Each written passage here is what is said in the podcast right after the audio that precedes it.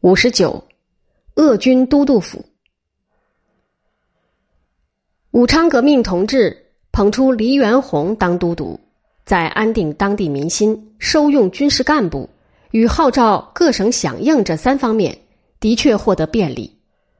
不过，黎究竟不是革命分子，其后向袁世凯投靠，摧残革命势力，屠杀革命同志，破坏二次革命。一为于北洋军阀段祺瑞、冯国璋之间，使得民国的法治基础根本动摇。因此之故，就远处、大处而言，蔡进民等先烈的捧离之举，不可谓非失计。武昌革命同志建立政府之初，不曾十分注意到中央与省的区分，开始便把所谓鄂军都督视作中华民国军政府之首领。虽则在八月二十日，黎元洪尚在游移之时，他们设有谋略处以处理军政大事，而且又在汉口设了军政分府，作为防备黎元洪叛变的一种措施。但是，一到了黎元洪肯剪辫子，这谋略处便在事实上被取消，代之以规模庞大的都督府，军政府徒留一个空名，其中既无元首，亦无职员。于是，鄂军都督成为革命阵营之中唯一可以发号施令的领袖。革命同志们在八月二十一日（阳历十月十二日）午后六时，议决在军政府设参谋部、军务部、政事部，以清军第八镇第二十九标标统张景良为参谋部部长，以第八镇第三十标标统杨开甲与吴兆麟为副部长，以孙武为军务部部长。蔡少忠、张振武为副部长，以湖北咨议局局长、君主立宪派分子汤化龙为政事部部长，下设内务、财政、编制、文书、交通、外交、司法等七局，分别以书四谏等为局长。其中，孙武因养伤不曾到职，汤化龙因不愿出面革命而不肯就职。八月二十六日，阳历十月十七日，都督府的组织条例被公布。黎元洪以都督身份兼司令部总长，高高在上。原来隶属于军政府的各部划归都督府，增加了一个司令部，设总长一人，由黎元洪自兼。参谋部部长张景良，副部长杨开甲、吴兆麟，司令部兼总长黎元洪，军务部。部长孙武，副部长蔡少忠、张振武，政事部部长汤化龙、魏咎，副部长张之本。这条例共分六章二十四条，是居正的手笔。居正在八月二十三日到达汉口武昌，于仓促之间写成了它。其中的疏漏之处有二：一，司令部在第一条称为军令部。在第七条、第八条、第九条称为司令部。二条例是中华民国军政府条例，而第一章便是都督府。写到第六章第二十三条，对军政府依然一字未提。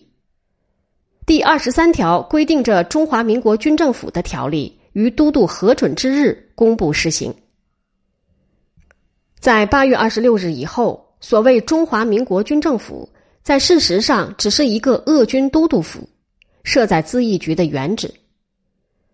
都督府之下的各单位，以军务部为最重要，设在其后的高等法院之处。主持人是副部长张振武，另一副部长蔡少忠不堪问世，孙武名为部长，到了九月上旬才到部试事，部务仍在张振武掌握之中。张振武是罗田人，籍籍竹山，在省立师范学堂读过书，授业于石相进，其后留学日本，参加大森体育会学习军事，经刘晏介绍而入同盟会，回到湖北，企图策应徐锡麟，未成，又去了日本一次，再其后回湖北，在武昌当小学教员，于辛亥年春夏之交加入了共进会。他在军务部副部长任内勇于负责，而不免于专断，美中不足。政事部由于部长汤化龙不肯就职，而始终不曾完成机构，招牌挂在南楼前长街中路小学堂。政事部之下的外交局原以黄忠凯为局长，于胡英出狱以后升局为部，以胡英为部长，王正廷为副部长。不久，财政局也升格为部，以原任局长胡瑞林为部长，陶德坤为副部长。胡与陶不能合作，胡辞，陶调任造币厂厂长，部长由李作栋继任，副部长由潘耀玉继任。在其后，内务、交通、司法、实业、教育都升格为部，分别以冯开俊、熊继珍、张之本、李四光、苏成章为部长，周之汉、傅立相、彭汉潜、穆鸿勋、查光佛为副部长。最后，内务部冯开俊与周之汉的职务改由杨时杰与周汝义担任；教育部苏成章与查光佛的职务改由姚晋奇与赵衍威担任。这已经是九月下旬到十月上旬的事儿了。以一个都督府而设立七个部，等于是一个中央政府。都督虽则是鄂军义军湖北一省的都督。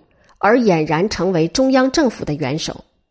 如此情形，在起义之初，为了对外国人交涉与号召各省响应，原有相当必要。到了各省既已响应，代表们筹设临时政府于南京之时，如此庞大的鄂军都督府便不得不缩小，而退为一军一省的机构了。居正恬淡为怀，不肯在军政府或都督府之中担任一官半职。蒋义武回到武昌，也仅仅挂了军务部一个副部长的虚衔。到了汉阳失守以后，才出任护理总司令，兼挑起死守武昌之责。刘公就是刘仲文出钱最多，而且是事前被推定的都督，只当了一个总监察而已。所谓总监察，可说是民国历史上最早的一个监察院院长，不隶属于都督府。刘公当了总监察不久。转任北伐司令，去了襄阳。都督府的最急迫的任务是固守武汉三镇，光复湖北全省，号召各省响应，分兵北伐，统一中国。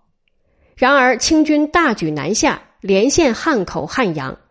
幸亏史则有黄兴赶来，使得汉口、汉阳的战事不至迅即结束。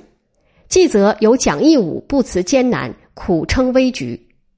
否则，武昌入了清军之手，彭、刘、杨等烈士的鲜血等于白流。